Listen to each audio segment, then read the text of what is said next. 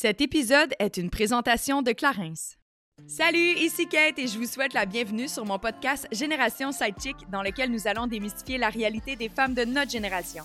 C'est avec mes sidechicks acolytes ainsi que nos invités experts que nous allons décortiquer des sujets d'actualité afin de mener une vie d'adulte pleinement épanouie. Alors servez-vous un verre et restez à l'écoute. Cheers! Salut tout le monde, j'espère que vous allez bien. Bienvenue à un autre épisode de Génération Sidechick 2022 tire à sa fin. Je vous promets que d'ici 2023, je vais trouver une autre façon de faire mes intros parce que je me rends compte que c'est un peu redondant comme intro. Je vais vous trouver plein de formules très originales. Aujourd'hui, j'avais envie de vous le dire. Voyons, je vais me forcer pour vous autres. 2023, on se réinvente. Aujourd'hui, je suis très heureuse d'avoir un nouveau collaborateur à Génération Sidechick, soit les produits Tena, qui accompagnent les hommes et les femmes de tout âge, et ce depuis 60 ans, à gérer leur incontinence en offrant des produits variés pour qu'ils puissent continuer à mener une vie active et pleinement épanouie.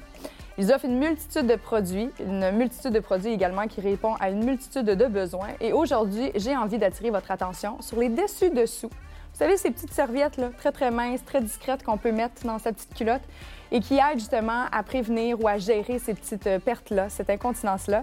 Moi, personnellement, j'utilise des dessus de soutenant lorsque je suis dans la fin de ma semaine parce que ça me permet de gérer excusez les hommes, mais mon spotting. Mais voilà, c'est une réalité bien de chez nous. c'est des produits qui sont discrets, qui sont offerts en multitude de formats, euh, plusieurs niveaux d'absorption également. Donc euh, vraiment, vous en avez vraiment pour tous les goûts et tous les besoins.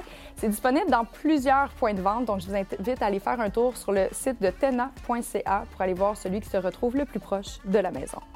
Et aujourd'hui, je reçois un invité afin d'aborder un sujet qui est complètement en lien avec le collaborateur d'aujourd'hui, mais qui n'a pas nécessairement de lien direct et professionnel. Il n'y a aucune association. Chez moi ici qui a fait de la magie et j'ai décidé d'inviter Stéphanie Thibault-Gagnon, qui est ma cousine. Oui, oui, ma cousine, la famille est ici au studio. Ça n'a pas de bonne chance.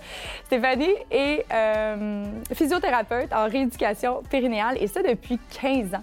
Et aujourd'hui, j'avais envie de vous rendre service pour qu'on puisse comprendre tout ce qui se passe au niveau du plancher pelvien parce que ça rend drôlement service de mieux connaître son corps. Donc aujourd'hui, on va pouvoir démystifier tout ça en détail, savoir comment en prendre soin, c'est quoi les fonctions, euh, qu'est-ce qui peut arriver lors d'un accouchement, etc., etc. On va aller très, très large. Et messieurs, ce sujet est également pour vous, parce que ça, ça fait partie des tabous. Oui, oui, vous avez un plancher pelvien. Hein? Qu'est-ce que vous voulez? Et pour euh, en parler, mais qui est invité de mieux qu'une femme enceinte, Rose Simard, ainsi que Amélie Bessimard, qui est une doula. Donc, elle a fait ça. Elle parle tout le temps du plancher pelvien. Ça fait partie de sa réalité. Donc, c'est une discussion vraiment très intéressante. On a eu de la misère à pas arrêter. Euh, en fait, on a eu la misère à arrêter tout court parce que ça n'avait pas de bon sens. On s'en allait vraiment pour un trois heures, puis il a fallu que je les arrête. Ceci étant dit, maintenant que je pense, je vais décroiser mes jambes et vous allez comprendre pourquoi tantôt. Mais c'est le temps de la minute Clarence et aujourd'hui, je vous présente un petit nouveau encore parce que Clarence ne cesse de se réinventer. On les aime tellement. Et c'est un produit que j'ai pas encore eu la chance d'essayer parce que ça vient juste d'arriver dans mes mains. C'est tout frais, tout chaud. Je parle ici des Milky Boost en capsule. C'est une crème que j'adore qui s'offre en format grand. Et là, ils l'ont offert en format capsule pour avoir en un seul geste un teint unifié équilibré, rayonnant, un boost d'éclat. Honnêtement, c'est vraiment merveilleux et c'est disponible en six teintes distinctes. Ça vient vraiment unifier votre teint en un seul geste, donc c'est un produit qui est parfait pour les gens pressés comme moi. Disponible dans une pharmacie près de chez vous ou sur clarence.ca. Bon matin, madame. Bon Allô? Ça va? Ça oui, va? ton plancher pelvien va bien? Je contracte en ce moment. C'est sûr qu'il En fait, tout le long de l'émission, on va se contracter, OK? Bienvenue, Steph. Comment ça va? Ça va vraiment bien. Puis dans un moment, je vais peut-être te dire pourquoi ça serait une bonne idée de ne pas contracter tout Ah! le long de ton émission aujourd'hui. On va essayer de tout comprendre ça parce que je dois avouer que je comprends rien. C'est pour ça qu'on t'a invité aujourd'hui pour parler de plancher pelvien spécifiquement parce que c'est vraiment ton champ d'expertise. Oui. Là, je l'ai dit en intro, mais t'es ma cousine en plus. Fait que tu peux me dire plein de choses qu'on serait pas censé dire d'habitude. Voilà. je peux me dire tous les secrets, là, je serais pas mal à l'aise. Cool. mais euh, je trouvais ça très pertinent. Un, parce que Rose, t'es enceinte. Fait que Oui, là, tu ben, disais que t'avais très hâte qu'on en parle. Ben oui, c'est mon masterclass aujourd'hui. Là, je suis rendue là. Je vais essayer de bien faire ça. Puis Amélie, ben, je présume que ça fait quand même par- partie de tes discussions parfois que tu as en tant que doula ou non? À tous les jours. en tant que doula, c'est sûr que oui. Euh, puis aussi, moi, personnellement, euh, avec mes deux grossesses, euh, j'ai vu une physio périnéale. Euh, c'est ça comme ça, on dit ça? Oui. Ben, en fait, on est physiothérapeute, puis on pratique en rééducation périnale et pelvienne. Parce que physio-périnale, c'est un petit peu réducteur. Fait que les gens essaient de comme. euh, euh, parce qu'on on- on n'est pas juste des physios du périnée. Mhm, fait ouais, que c'est ça. c'est- Mais on- des fois, on, mon, mon, mon, mon site s'appelle physiopérinéal.ca OK. là, pour raccourcir la chose. Là. Ouais. Fait que c'est ça. J'ai vu une physio en rééducation périnéale euh, les deux fois. Puis je pense que ça a été vraiment très utile euh, dans ma préparation de, de mes accouchements avant, après, pendant. Oui, oui, clairement. Mais je pense qu'on en avait déjà parlé aussi, puis je sais pas si c'était avec vous, mais tu sais, Ben, je pense que c'était quand on a parlé de la maternité. ouais, c'est ça. J'ai pas eu de grossesse encore, puis Oui, il faut que tu je fasse dis- attention sur un trampoline. ça va pas bien. Attention quand tu peux être chumée enceinte. Moi, je peux le dire que je peux déjà retourner sur le trampoline, puis ça se passe bien. Ah ouais? Oui, Bon, puis j'ai accouché, euh, ça va faire un an. Là, fait que, euh, Fait que clairement, ça va me rendre peut-être plus service qu'à toi. Qui sait? Qui sait? Qui sait? Qui sait? mais d'abord, je suis curieuse parce qu'on a beau être cousines, mais je ne sais pas pourquoi, justement, ce champ d'expertise-là a attiré ton attention. Tu peux peut-être nous parler un peu de ton Ben, parcours? En fait, je pense que comme beaucoup de physio, là, quand j'étais à l'école en physio, euh, il y a maintenant presque 20 ans, là, mais je voulais être physio sportif euh, comme quasiment tout le monde dans ma classe, là, suivre des équipes euh, sportives. puis finalement, je me suis rendu compte que c'était pas vraiment mon truc. Je me cherchais comme un champ de pratique un petit peu plus niché. Puis dans ma dernière session à l'université, dans mon cours de, de physiothérapie générale, tout d'un coup, on avait une session sur la rééducation périnéale. Puis j'étais comme, oh my God, qu'est-ce que c'est ça? C'est donc bien hot qu'on peut vraiment être aussi impliqué dans un, un- un champ de pratique aussi intime, aussi personnel, qu'on peut avoir autant un impact sur la vie des gens. Fait que j'étais juste, c'était comme, euh, c'était comme un coup de foot dans le fond. Fait que le, le premier week-end après ma graduation de mon bac en physiothérapie, j'étais inscrite en formation continue pour euh, faire de la rééducation périnale et pelvienne. Puis euh, j'adore ça encore, je suis aussi passionnée. Puis euh, ouais, j'adore ce que je fais. Ouais. Est-ce que tu considères, au fil du temps, là, justement, que tu accompagnes des gens, est-ce que tu considères que la population générale est suffisamment informée par rapport à ce qui se passe à ce niveau-là de notre corps? Non, vraiment Non? pas. Euh, mais les gens veulent vraiment savoir, par exemple. Les gens sont Mhm. curieux, tu sais. Euh, moi, je dis que je suis, je suis physiothérapeute en rééducation périnéale dans un party, puis c'est tout d'un coup, tout le monde arrête de parler. Ils sont tout autour de moi, m'écoutent. Les hommes, les femmes, les gens de tous âges. Fait que c'est comme, des fois, j'ai quasiment le goût de pas le dire, mais non, j'adore, j'adore parler de ce que je fais, mais c'est comme ça attire l'attention des gens. Les gens veulent vraiment être informés. Ils, sont soif d'informations sur la santé pelvienne, malgré les tabous, puis on va en parler un peu plus des tabous. Fait que on n'est pas assez informés. Euh, les raisons de pour ça sont pas sont pas claires exactement là, tu sais. Euh, c'est sûr qu'on on- on a du chemin à faire au niveau de l'information, mais les gens sont pas assez informés, mais ils veulent vraiment l'être, tu sais. Ouais. Mais tu sais, justement, à ce niveau-là, je sais pas euh, pour toi, Amé, mais tu sais, il y a des pays où ils offrent littéralement, à la limite, une brochure ou une liste de personnes qui peuvent t'accompagner suite à une grossesse ou un accouchement Ouais. pour t'accompagner justement dans la rééducation puis tout remettre en place Ouais. le- au mieux possible. Ici, au Québec, on fait pas ça. Mais quand tu as une accompagnante à la naissance, c'est le genre de truc qu'elle va vraiment te suggérer. Fait que, tu sais, c'est- c'est dépendamment comment tu décides de- d'être entourée. euh, Aussi, euh, tu sais, moi, à la maison de naissance, pour mon deuxième accouchement, la sage-femme, elle t'en parle vraiment beaucoup en amont. Euh, fait que je pense que c'est aux spécialistes qui travaillent dans le domaine qui, qui se vrai. doivent d'en parler, tu sais. OK. Euh, moi, c'est drôle parce que, ben, c'est drôle. Mon, quand j'ai fait mon cours euh, pour être accompagnante à la naissance, il fallait choisir un travail à faire sur un sujet quelconque, puis j'ai choisi le périnée.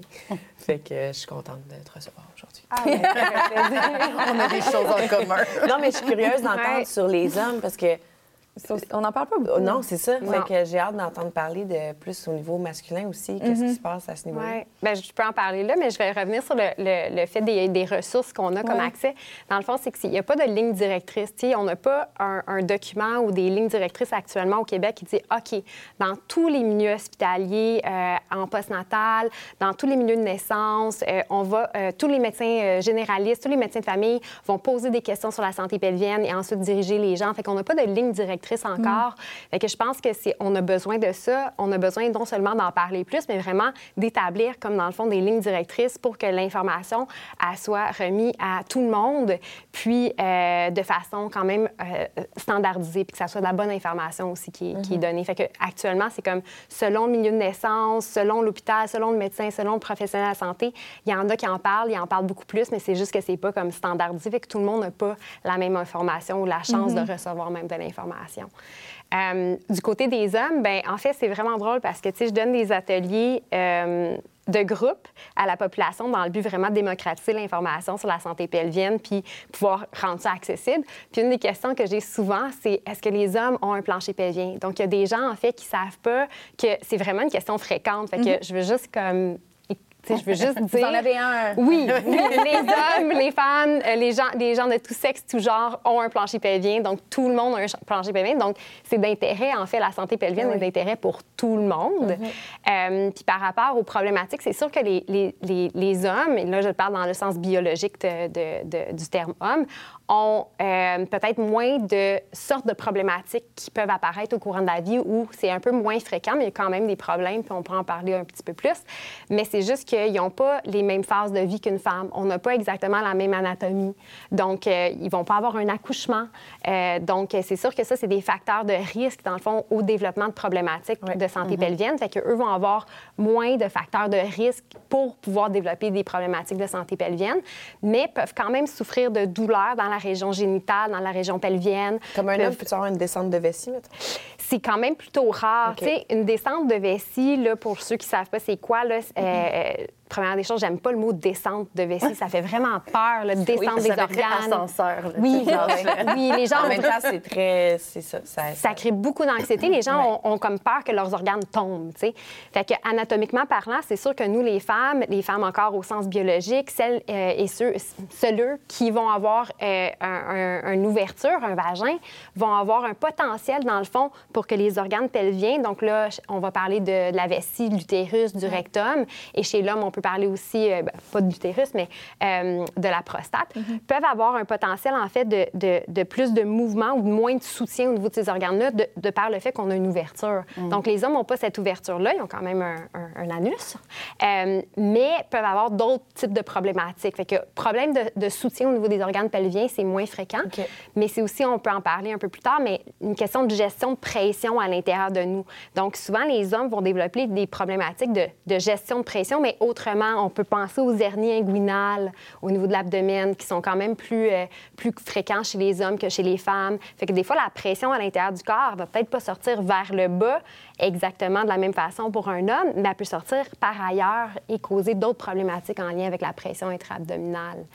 Mais la plupart des problèmes chez les hommes, comme que je vois en clinique, vont être surtout liés à la prostate. Euh, les problèmes de douleur, les problèmes de prostate, les hommes vont avoir, dans le fond, avec, euh, avec l'âge, une hyperplasie ou une, hypertrophie de la prostate. C'est quand la prostate, elle devient plus grosse avec le temps. Puis tous les hommes vont avoir ça, à, rendu à un certain âge. Plus tard, tous les hommes ont une prostate qui est plus grosse que l'était avant. Et ça, ça peut amener à, à des problématiques urinaires parce que l'urètre passe à travers, dans le fond, de la prostate. Et donc, si j'ai plus de tissu autour de ma prostate qui pèse sur mon urètre, ça peut donner des symptômes urinaires. Donc, des fois, ils vont avoir des symptômes urinaires pour lesquels ils vont nous consulter. Puis ensuite, à l'inverse, si on enlève la prostate, après une prostatectomie pour le cancer de la prostate, en fait, on enlève une portion de l'urètre et on enlève un des sphincters qui nous permet de garder l'urine. Donc, dans ce temps-là, les hommes, après une prostatectomie où on enlève chirurgicalement la prostate, vont souvent avoir des problèmes d'incontinence urinaire. En fait, c'est- quasiment c'est ça, le 100 des hommes après. Oui. Que je suis contente d'apprendre qu'il n'y a pas juste les femmes qui ont des problèmes d'incontinence urinaire. Non. C'est pas égal, égal, mais comme il y a un petit, euh, un, un petit peu plus dans le ballon. là, OK. ouais. Ouais. Bon. Puis je vais vraiment être euh, une question très pointue et Ouais. euh, peut, peut être gênante pour certaines personnes, j'avise. Mais euh, tu sais, une physio périnéale, euh, il y a des touchés internes, des touchés vaginaux Ouais. qui peuvent être surprenants pour les gens. Tu sais, si, mettons, on dirait que tu t'imagines, tu vas faire une physio, tu penses pas qu'il va avoir ça, mais Ouais. oui. Euh, Est-ce que pour les gars aussi, il y a des touchés Oui. internes? Oui. C'est sûr que le plancher pelvien, mais peut-être que je peux le montrer tout de suite. Peut-être que. Mais pas c'est parce que, comme on parle, on est dans le vif, mais en même moi, c'est comme. J'ai juste besoin de m'assurer que je suis peut-être pas nonone, mais le- la fonction Mhm, du plancher pelvien, c'est quoi? Oui, fait que peut-être je peux parler de la fonction, puis après ça, expliquer Ben oui, ben comment oui. on Ouais. l'évalue, justement. Ça va être comme une bonne façon de- d'en parler. Puis je suis consciente que c'est pas tout le monde là, actuellement qui vont pouvoir voir mon, mon beau bassin, mon, mon plancher pelvien que que je jamais présente. Quand tu dis Si mon beau bassin, c'est lui que t'as dans les mains. C'est ça, exact. Oui, effectivement. Pour ceux qui écoutent en audio, je vous invite à aller faire un tour sur YouTube, aller voir la portion vidéo si jamais vous êtes franchement intéressé parce que Stéphanie, présentement, tient un squelette. Oui, oui. pour nous aider à vraiment visualiser le tout. Donc, Ouais. euh, le support visuel peut être euh, Ouais. franchement pertinent. Je pars, euh, en fait, j'ai quasiment tout le temps mon bassin avec moi. Peu importe, j'ai un atelier de formation. J'en- ai deux, puis il y en a un qui est cassé. Là, j'ai amené celui qui n'est pas cassé aujourd'hui, mais c'est un peu, un peu quand même drôle Et des fois c'est un quand j'ai squelette mon. féminin. C'est un squelette féminin. Ouais. Oui, c'est un bassin de femme. Fais juste imaginer Euh, Steph qui est en voiture, puis tu sais, elle a son bassin Ah oui. attaché à la ceinture de sécurité du côté passager. C'est ça va bien, quasiment ça. c'est juste mon bassin. C'est quasiment ça. Euh, je suis connue là, pour euh, avoir mon bassin avec sac, moi. Louis Vuitton. Tiens, mon bassin. Oui, oui. Il en faut un, il en faut un pas pire. Mais c'est ça, le bassin, dans le fond, euh, pour parler de fonction, il faut parler d'anatomie. Oui. Quand on regarde l'anatomie, on comprend déjà un peu plus les fonctions du plancher pelvien. Fait que là, tout ce qui est en blanc, c'est les os du bassin. Fait que souvent, je vais inviter les gens vraiment à palper sur eux-mêmes les os. Fait que ici, on a les iliaques de chaque côté, qui sont vraiment comme les ailes du bassin là, de chaque côté. En avant, on va avoir l'os pubien, qui, ben, en fait, on a, on a deux os. Là. Donc, on a le pubis, puis on a la symphyse pubienne qui est en- en- au centre, qui est comme du genre de cartilage. Ça peut être vraiment douloureux. Moi, j'ai vraiment eu des grosses douleurs Ah ouais? enceintes. Oh mon Dieu. oui. En grossesse, c'est quand même quelque chose souvent fou. qui est fréquent des douleurs au niveau de la symphyse parce que le cartilage. hein, c'est ça? Ben, en fait, ici, c'est du cartilage, Ouais. mais on a des ligaments qui vont être plutôt ça. à l'arrière, les ligaments sacro-iliaques. On a d'autres ligaments, là, mais je parle surtout d'eux. Parce qu'enceinte, c'est sûr qu'il y a un effet euh, de, de relâchement ligamentaire à cause des hormones. Mm-hmm. C'est normal, c'est physiologique, c'est pour faire de la place au- pour le bébé dans le bassin. Donc, ce qui arrive, c'est que souvent, euh, on peut avoir des douleurs au niveau de la symphyse pubienne ou des douleurs au niveau des sacro-iliaques. Des fois, les gens vont dire que c'est une sciatique. En fait, c'est un peu une fausse sciatique parce que c'est plus des douleurs qui sont au niveau de la région, dans le fond, du, euh, du joint sacro-iliaque, entre l'iliaque et sacro pour sacrum, iliaque pour iliaque. Donc, ça, c'est le sacrum à l'arrière. Donc, c'est les os principaux principaux, en fait, du bassin. Euh, après ça, on va avoir les dernières vertèbres de la colonne vertébrale qu'on voit ici. Puis si je revire mon bassin à, à l'envers, on va voir aussi qu'il y a le coccyx, donc notre, euh, notre petite terminaison de, de la colonne vertébrale. Donc, le plancher pelvien, lui, c'est tout ce que vous voyez qui est en rouge, ou plutôt la partie musculaire du plancher pelvien, c'est tout ce qu'on voit en rouge. Fait que là, on voit l'intérieur qui va être plus la couche profonde dans le fond du plancher pelvien. Puis on a aussi la couche plus superficielle du plancher pelvien.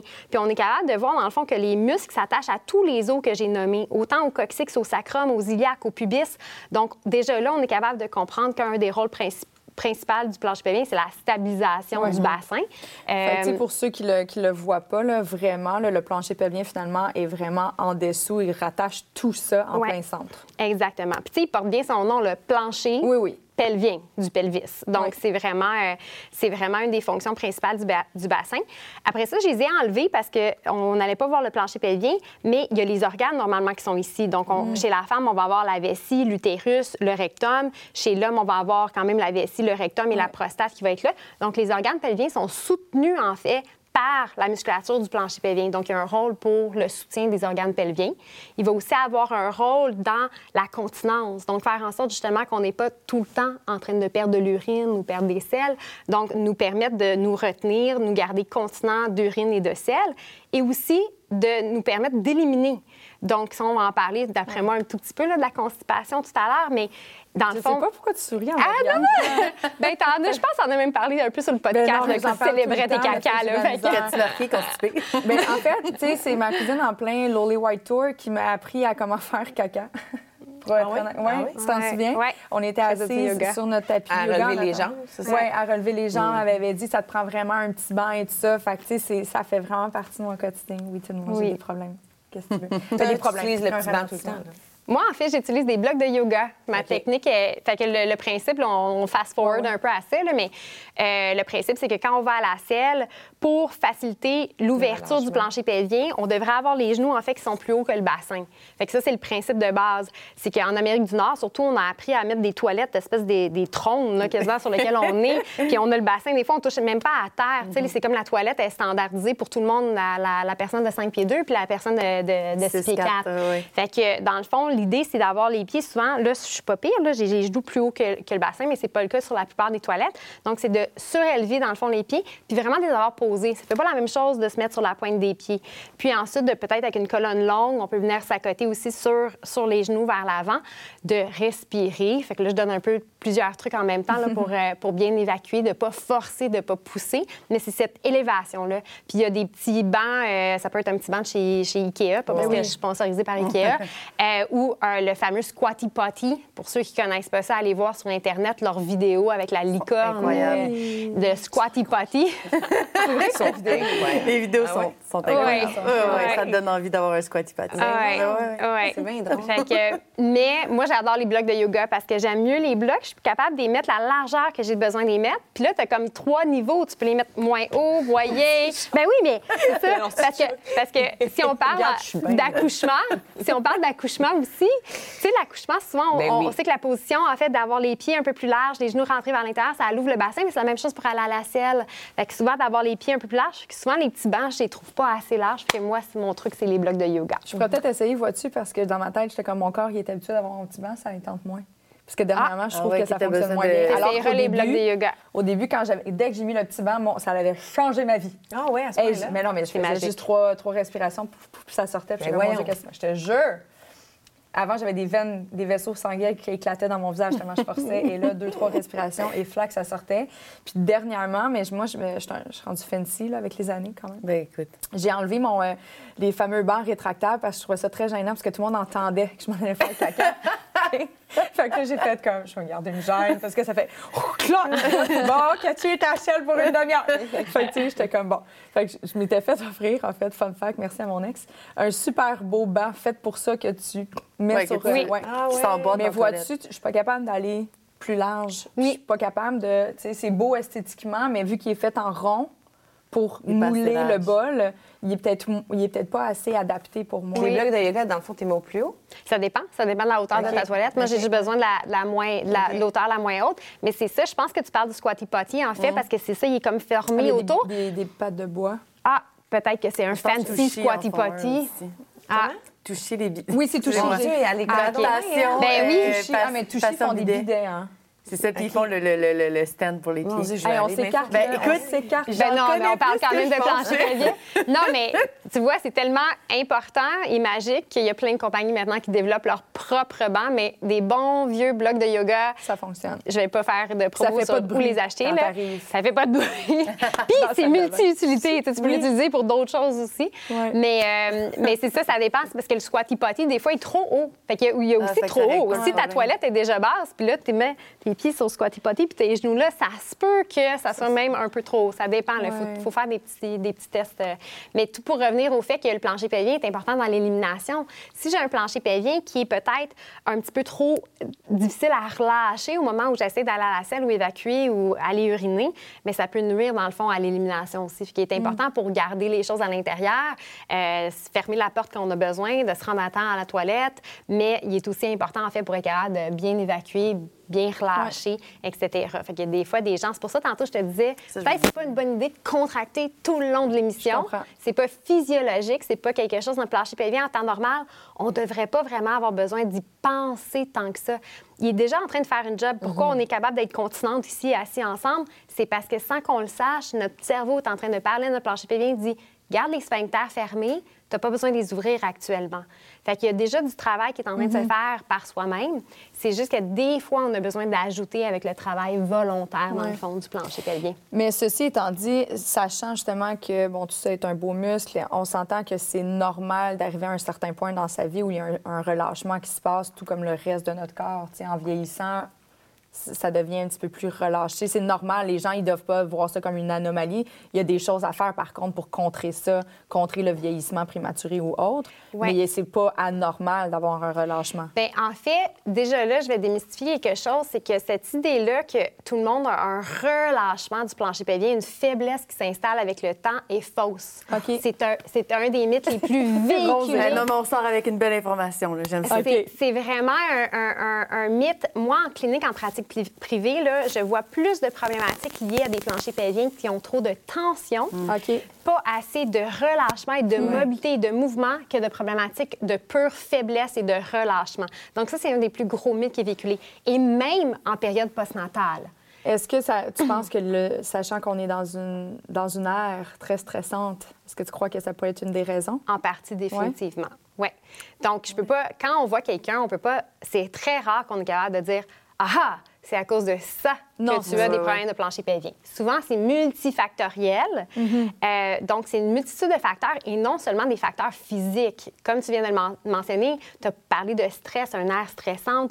Euh, c'est pas juste parce que euh, j'ai contracté mon plancher pelvien tout le long d'un- podcast que j'ai des tensions dans mon plancher pelvien. Ça peut être parce que euh, j'ai tendance à m'asseoir dans une posture qui, qui Comprime. qui- ouais, qui comprime ou qui accumule des tensions.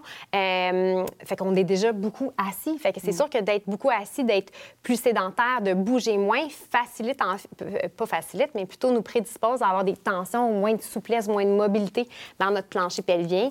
Euh, Il y, a, il y a très peu d'études qui sont capables de vraiment prouver ça parce que c'est dur de faire des études. OK, toi, tu vas t'asseoir 10 heures par jour, toi, 24 heures par jour, puis on va voir qui va avoir le plancher pelvien le plus tendu. Fait qu'on n'est pas capable de vraiment mettre le doigt sur quelque chose.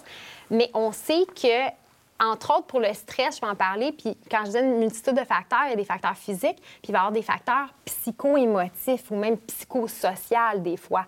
Euh, donc, il faut prendre ça tout en considération. Il y a eu des études, ça c'est vraiment, euh, j'adore citer ces études-là, mais il y a eu des études où on a mis des électrodes sur le plancher pelvien de femmes qui euh, avaient de la douleur au niveau des relations sexuelles et d'autres qui n'avaient pas de douleur au niveau des relations sexuelles. On a essayé de mieux comprendre l'impact de stresseurs. Donc, ils ont écouté des films euh, de nature et des films stressants et des films stressants de nature sexuelle. Et les films stressants et les films de, stressants de nature sexuelle créaient de la contraction au niveau du plancher pelvien, peu importe si tu étais une femme qui avait des douleurs ou non durant les relations sexuelles. Les films de nature, non. Donc, c'est des muscles émotifs, c'est des muscles qui répondent à ce qu'on vit au niveau émotionnel, Euh, autant que, comme les muscles, tu sais, des fois, c'est les gens, ils vont accumuler de la tension dans la mâchoire, vont faire des serrements au niveau des dents. Des fois, il y en a qui accumulent au niveau des... euh, au niveau, au niveau des, euh, des, euh, des trapèzes, Ouais. au niveau du cou, au niveau des maux de tête. Donc, c'est des muscles qui semblent avoir un, un lien avec le stress comme ces muscles-là, puis même que des, des études qui nous démontrent des liens entre des problèmes de mâchoire et des problèmes de plancher pelvien. Donc, tu sais, c'est là qu'on... Ouais, là, on, là, on sort, on sort vraiment de juste... Et- euh, ouais, on sort, on sort de juste... euh, ah, il y a un relâchement avec... Fait que, est-ce qu'il y a des changements avec l'âge? La réponse est oui. Est-ce que c'est des changements qui, qui absolument vont créer de la faiblesse? Non. Donc, on va, on- je peux prendre un exemple, euh, la ménopause. Donc, éventuellement, toute femme euh, va atteindre ce stade de la ménopause où on va avoir des changements hormonaux dans notre corps qui vont amener certains changements au niveau de la- des tissus, au niveau de, de la composition de nos tissus. Et en fait, un- une des choses qui se produit souvent, c'est une perte de souplesse dans les tissus. Ouais. Donc, c'est pas nécessairement un affaiblissement. Des fois, c'est une rigidité, des fois, qui se manifeste. Ou une Donc, sécheresse. Ou une- oui, oui. Ou de la Non, sécheresse, non, c'est effectivement. Je- je me rappelle du euh, truc, euh, c'était tellement bon, euh, l'auto. L'automéno? Oui. Puis il parlait de ça, justement. Exactement, de la sécheresse vaginale à cause des liens, des changements hormonaux. C'est un peu un parallèle à faire aussi avec la période postnatale, en fait, durant la période d'allaitement ou durant la période d'aménorrhée où on n'a pas nos menstruations. On peut avoir des symptômes très similaires, en fait, à la ménopause parce que c'est en lien avec les changements hormonaux dans le corps. Notre cocktail d'hormones n'est pas le même et ça a des influences, dans le fond, au niveau, euh, mais partout dans le corps, mais au niveau du plancher pelvien, au niveau de la santé vulvo-vaginale, au niveau de la flore, ça va, ça va amener Oui. certains changements aussi. Fait que c'était juste pour démystifier, démystifier, en fait que c'est pas exactement un relâchement, Ouais, mais qu'il y a ouais. des changements, qu'on peut s'attendre quand même à des changements. Après ça, c'est pas tout le monde qui va les vivre de la même façon. Fait qu'il va y avoir des gens qui vont le ressentir, mais il y en a d'autres qui vont pas le sentir. Fait qu'il y a- il y a certaines personnes qui auront jamais, en guillemets, de problématiques ou de ressenti de problématiques, tandis qu'il y en a d'autres qui vont les ressentir, tout simplement. Ouais. Je suis curieuse de savoir maintenant que tu es en plein dans ta grossesse, Rose. Est-ce que tu as l'impression que tu, sens justement un changement au niveau. euh, Je, je peux pas plancher dire que je, je sens un changement au niveau de mon pencher pelvien, mais j'y pense définitivement plus. OK. Parce que c'est pas quelque chose à quoi je pensais avant. Puis euh, là, c'est sur les éternuements. Disons que si j'ai à éternuer, il faut que je contracte. Sinon, ça se peut que je me mouille un petit peu. C'est y a rien de. Mettons, je me pisse pas dessus, là, mais Ouais, ouais, ouais. il faut que je contracte. C'est ce que j'ai jamais fait avant. Ouais. J'éternuais librement. Euh, mais Non, mais chanceux. mais il n'y a pas, sinon, euh, il n'y a pas de. Je, moi, je le ressens pas nécessairement. T'es rendu à combien de semaines? Ouais. Euh, 30 demain. OK. Donc, euh, ça, ça pousse. Mais j'ai pas une énorme bédaine. là. Moi, ça pousse pas partout non plus. Mais peut-être que je le sens tendu si j'y si pense. Ah, j'adore le fait que, que tu dis ça parce que pour faire un parallèle avec, je disais, il n'y a pas nécessairement un relâchement avec mhm. l'âge, il n'y a pas nécessairement non plus un relâchement avec la grossesse.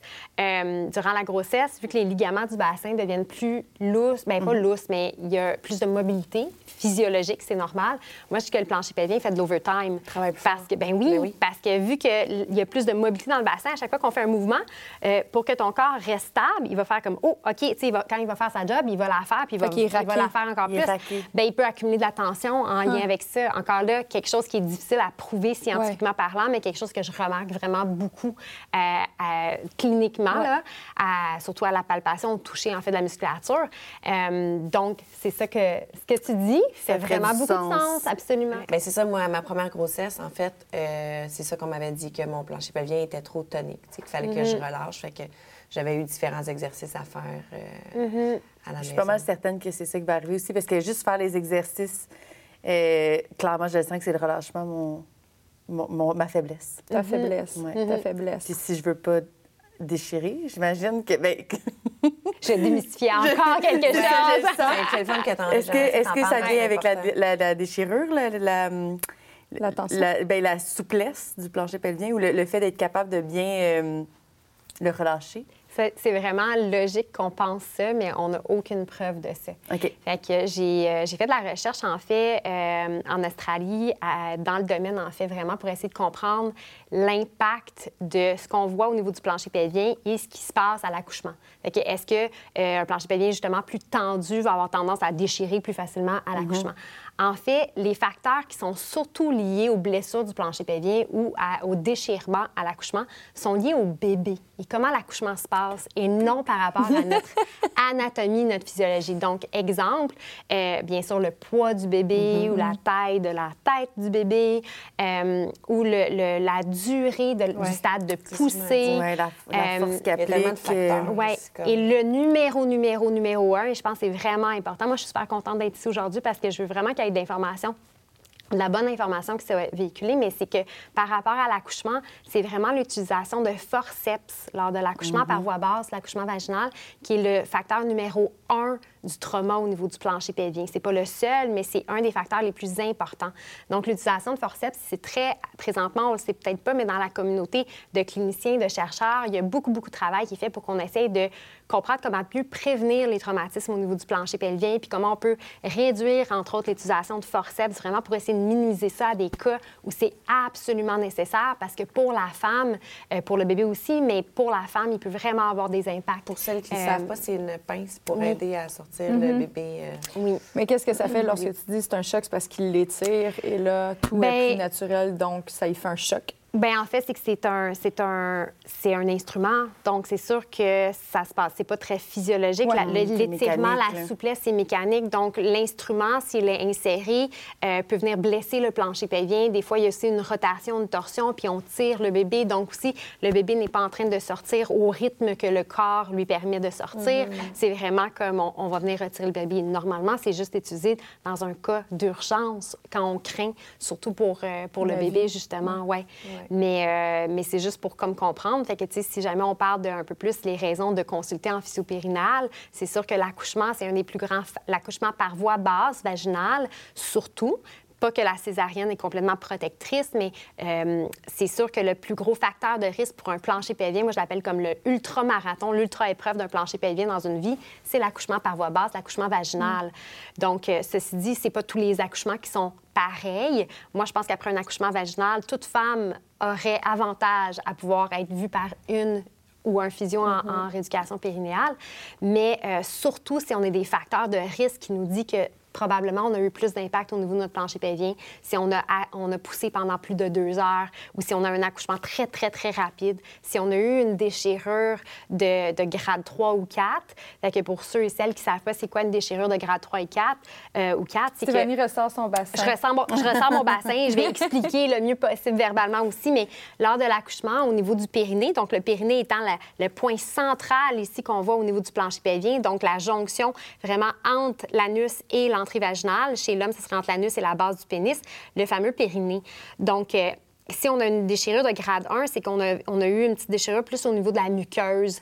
Grade 2, on est venu atteindre le périnée. Grade 3, on est, on est dépassé pour vraiment venir atteindre au niveau du sphincter anal. Et grade 4, on, est, on a une déchirure qui est venue comme à travers le sphincter Ouais, puis anal. des fois, ça monte en haut aussi, là, sur les Oui, lèvres, les grandes on peut avoir des ça, déchirures là, ouais. plus superficielles, on peut avoir des déchirures des fois qu'on appelle en étoile, euh, vers le haut, plus vers l'urètre, vers le clitoris. On peut avoir des déchirures déchirer internes. pas mal. Mais, mais le grade 3. Je regarde ça, là. Ouais. Mais c'est pas pour faire peur, c'est pour expliquer. Ouais. Puis, euh, puis après ça, c'est vraiment euh, pour dire que c'est sûr qu'une déchirure de grade 3 ou 4 nous Mm-hmm. indique quand même, et souvent lié à justement une poussée plus longue ou euh, une utilisation de forceps. Fait que c'est tout comme de prendre en compte. Si j'ai eu un bébé qui pesait 9 livres et demi, j'ai poussé deux heures, euh, on a utilisé des forceps, etc. Quand j'évalue peut-être mes facteurs de risque, même si sur le coup, je ne sens pas de symptômes particuliers, c'est peut-être une bonne chose d'aller quand même faire vérifier avec une, une- une physiothérapeute en éducation Mais j'aime ça que tu compares ça avec un marathon, euh, l'accouchement, parce que c'est souvent ça que je me dis aussi, tu sais. Moi, j'ai l'intention d'aller consulter avant, après. Mais je me dis, tu sais, si j'avais à courir un marathon, je n'irais pas sans échauffement, là, sans préparation. ouais, ouais. Tu sais, je me lancerais pas comme, ah oui, c'est vrai, demain, je peux courir un 40 km. Et je vois ça un peu comme ça. Puis même chose après, tu sais, comme le monde qui fait souvent des marathons vont avoir euh, des consultations avec des physios, Mm-hmm. des ostéos et tout. Donc, c'est de prendre soin d'un muscle on le voit moins parce que c'est pas nos biceps, là. Mais il est très important. Puis à long terme aussi, il est très important. là. Je suis tout à fait d'accord avec toi, puis je trouve ça super encourageant parce que là, ça fait, ça fait au-dessus de 15 ans que je pratique, puis euh, ça n'arrivait pas, là, il y a 15 ans, de voir des gens un peu en, en prévention. Puis maintenant, c'est comme une grosse partie de ma clientèle, c'est des femmes qui vont venir avant l'accouchement dans le but de s'informer, s'éduquer, se préparer, euh, se empowerer. Euh, Tu sais, je veux dire, c'est comme- j'adore ça. C'est Ouais, sûr que... possession de leur corps puis de leur pouvoir. Vraiment. Fait que 100%. c'est... je suis tout à fait d'accord avec toi. Fait que- Est-ce que tu. ça me fait juste penser parce que tu parles de déchirure. Est-ce que c'est arrivé que tu as vu des cas de, de cicatrices qui ont mal viré, de, Oui. de points? Oui, ça doit Oui. arriver quand même souvent. Oui, c'est pas la majorité, c'est pas c'est pas euh, tous les jours, Mm-hmm. mais c'est sûr qu'il peut il peut se passer plein de choses euh, inattendues ou pas le fun au niveau de, de, de- de la guérison du corps. Mm-hmm. Euh, on peut pas planifier, euh, on sait pas comment ça va se passer, euh, qui va bien guérir, qui va Mm-hmm. moins bien guérir, etc. Mais tu sais, juste aussi pour euh, moi j'aime ça essayer de véhiculer. Aussi de- de- de- d'essayer de, réduire aussi l'anxiété et la peur envers les problématiques de santé pelvienne parce que je trouve que ces jours-ci, avec les réseaux sociaux, les réseaux sociaux, c'est super bon. Ça permet de démocratiser l'information, de répandre de l'information. Mais des fois aussi, quand il y a trop d'informations, on ne sait plus quoi euh, croire, quoi, euh, qu'est-ce qui est vrai, qu'est-ce qui n'est pas vrai. Il y a beaucoup de sensationnalisme, il y a beaucoup de... euh, on essaie d'attirer l'attention. Fait que une des choses que j'essaie de dire, c'est qu'au niveau du plancher pelvien, il y a beaucoup de problématiques, oui. C'est fréquent, oui. Mais la plupart des gens s'améliorent et la plupart des choses, on est capable de venir avoir un impact positif puis regagner une qualité de vie. On n'est pas capable, je sais que c'est- des fois c'est une question, est-ce que je peux retourner comme avant? Est-ce que les choses sont réversibles? Bien, la réponse, c'est non dans le sens physiologique de la chose. On vieillit, c'est comme dire, est-ce que je peux retourner en arrière puis faire en sorte que ce qui s'est passé se passe pas? Ben non, on vieillit, on Mais il y a avance quand même des solutions. Il y a des solutions pour traiter les symptômes, pour, pour que les gens puissent être mieux dans leur corps, améliorer le bien-être, améliorer la qualité de vie. Fait que est-ce que moi, à cause que ça fait 15 ans que je pratique puis que je vois euh, des difficultés au niveau du plancher pelvien, j'ai pas envie moi-même d'avoir un accouchement? Non, pas du tout. Est-ce que, je, est-ce que je vais avoir les mêmes craintes? Vous avez eu le, le podcast sur la grossesse, les peurs en lien avec la grossesse. Est-ce que j'ai les mêmes craintes que toutes les autres femmes? Oui. Mais est-ce que ça m'empêche de vouloir peut-être avoir un accouchement par voie basse? Non, parce que je vois aussi tout le positif qu'on est capable de faire par la suite. Euh, ouais. Mais tu sais, là, on parle beaucoup justement de tout ce qui est accouchement. On a parlé des fuites urinaires. Euh, brièvement, parce qu'il y a plusieurs enjeux justement à ne pas prendre soin de Mm-hmm. son plancher pelvien. Les douleurs pendant les, euh, les relations sexuelles, ce qui Ouais. est vraiment fréquent, là. Vraiment, Ouais. vraiment fréquent, puis on en parle peu. C'est en lien avec, probablement aussi, il peut y avoir d'autres raisons, on s'entend, mais ça peut être un problème relié au plancher pelvien. Tout à fait. Fait que tout à l'heure, j'ai parlé des fonctions un peu plus urinaires, un peu Ouais. plus d'élimination au niveau du plancher pelvien. La sexualité est vraiment un rôle, euh, une fonction au niveau du plancher pelvien. Donc, autant que notre plancher pelvien, là, je vais revenir encore vers mon bassin puis je vais montrer plus la musculature superficielle du plancher pelvien. La musculature ici qui entoure l'entrée vaginale chez la femme, euh, qui longe l'os pubien ici, en fait, ce qui est caché en dessous de ça, là, on voit juste le petit bout, mais ça, c'est le type du iceberg. Donc, ce que je suis en train de pointer, c'est le clitoris. Et là, je vous, je vous amène, je vous amène quelque chose de squelette! vraiment. mais c'est pas un squelette, mais c'est Ouais, vraiment. Justine, tu vas montrer la grosseur réelle du clitoris. Non. Donc, ça, c'est un clitoris en 3D. C'était un cadeau euh, que j'ai reçu. C'est un cadeau très précieux. J'y fais attention. Là, il est comme dans sa petite boîte. Là. Mais dans le fond, ce qu'on voit là, ici, sur mon bassin, le petit bout, le petit piton ici, c'est vraiment juste le petit bout du clitoris. Mais le clitoris, l'organe, est enveloppé à l'intérieur de la musculature là, qu'on voit pas ici. Donc, en fait, le plancher pelvien a un rôle très, très important dans la sexualité, dans euh, l'excitation, dans euh, euh, l'orgasme, Le dans l- plaisir. Et là, je parle de la musculature plus chez la femme, mais en fait, chez l'homme, les muscles qui entourent la- l'entrée vaginale ici vont entourer la base du pénis. Donc, c'est les muscles de l'érection, c'est les muscles de l'éjaculation. Les- on voit ici des glandes, en fait, qui sont entourées aussi des muscles plancher pelvien. Donc, la lubrification vaginale peut être affectée euh, positivement ou négativement aussi par la santé du plancher pelvien. Donc, il y a- il y, a comme vraiment sa- c'est son rôle euh, important la sexualité pour avoir une sexualité, euh, une bonne sexualité, on va dire. Par contre, le plancher pelvien, donc je vais poser mon clitoris, mais je vais le montrer à la caméra. Donc, encore, c'est important de venir regarder aussi les vidéos. Alors, on va le mettre de côté. Mais Elle te le laisse en cadeau à la fin. j'aimerais Je vais le faire tirer tout le monde. Oui. Prenons des photos, mettons-les sur le- les oui. Instagram. Non, mais moi, j'ai oui. fait par rapport, parce que c'est intéressant de savoir ça par rapport au clitoris. Moi, je l'ai appris il n'y a pas si longtemps que je savais pas que c'était aussi gros C'est que ça. gros, là. Oui. Puis je, euh, je lisais sur l'orgasme quand on dit qu'une femme a un orgasme vaginal, dans le fond, c'est à cause de la friction. Ouais. Fort probablement. C'est ça. C'est ce qu'on pense. Ouais. C'est quand même l'organe du clitoris. Exactement. serait- oui. Oui, ça Je pourrait trouvais ça tellement pourrait intéressant, j'étais comme... Ouais. Ouais, fait de dire es-tu vaginale ou clitorisienne Ouais, dans les mais faits, c'est que moi, j'ai temps dit, je suis clitoridienne, tu sais. Ouais, en même c'est ce temps, qu'on c'est avait ça. appris. Ouais. Ouais. Exactement.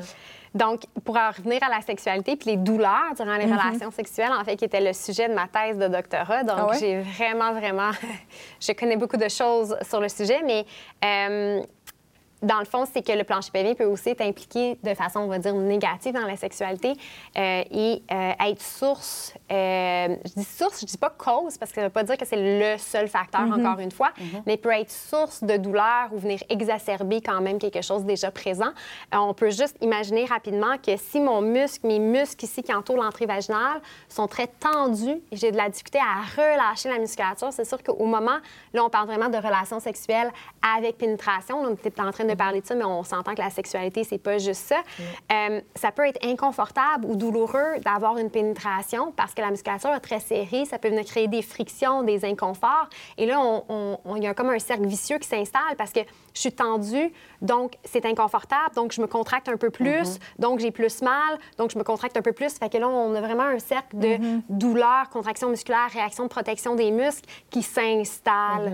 Puis souvent, dans le fond, en physiothérapie, entre autres, on est vraiment... euh, la physiothérapie en rééducation périnale est une des... des, des, euh, des j'allais dire ligne directrice, c'est pas le bon mot, mais une des approches, en fait, euh, de, de première ligne pour les douleurs durant les relations sexuelles qui sont de, non, de causes non médicales. Parce que là, on pourrait rentrer dans toutes les causes médicales ou douleurs aussi durant les relations sexuelles. Tu sais, S'il y a une infection vaginale, c'est sûr que c'est peut-être pas confortable d'avoir une relation sexuelle à ce moment-là.